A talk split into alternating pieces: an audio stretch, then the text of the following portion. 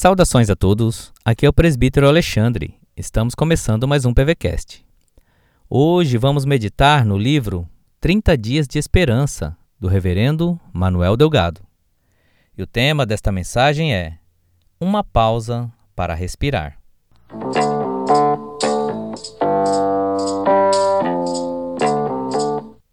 A palavra de Deus no Salmo 150, verso 6, diz assim: Todo ser que respira, louve ao Senhor.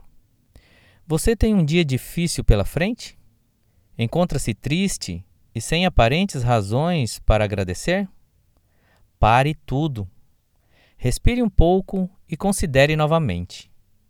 O próprio ato de respirar comprova que você está vivo.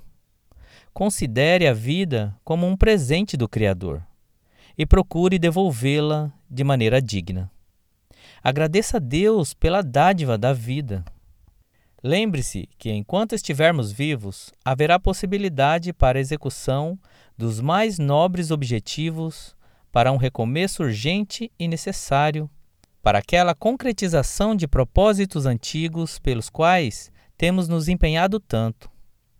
Se olharmos a vida na perspectiva da Palavra de Deus, então cada dia será uma dádiva e cada respiração uma nova oportunidade.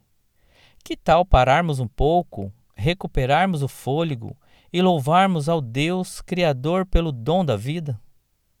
O salmo exorta solenemente toda a criação a louvar o Criador.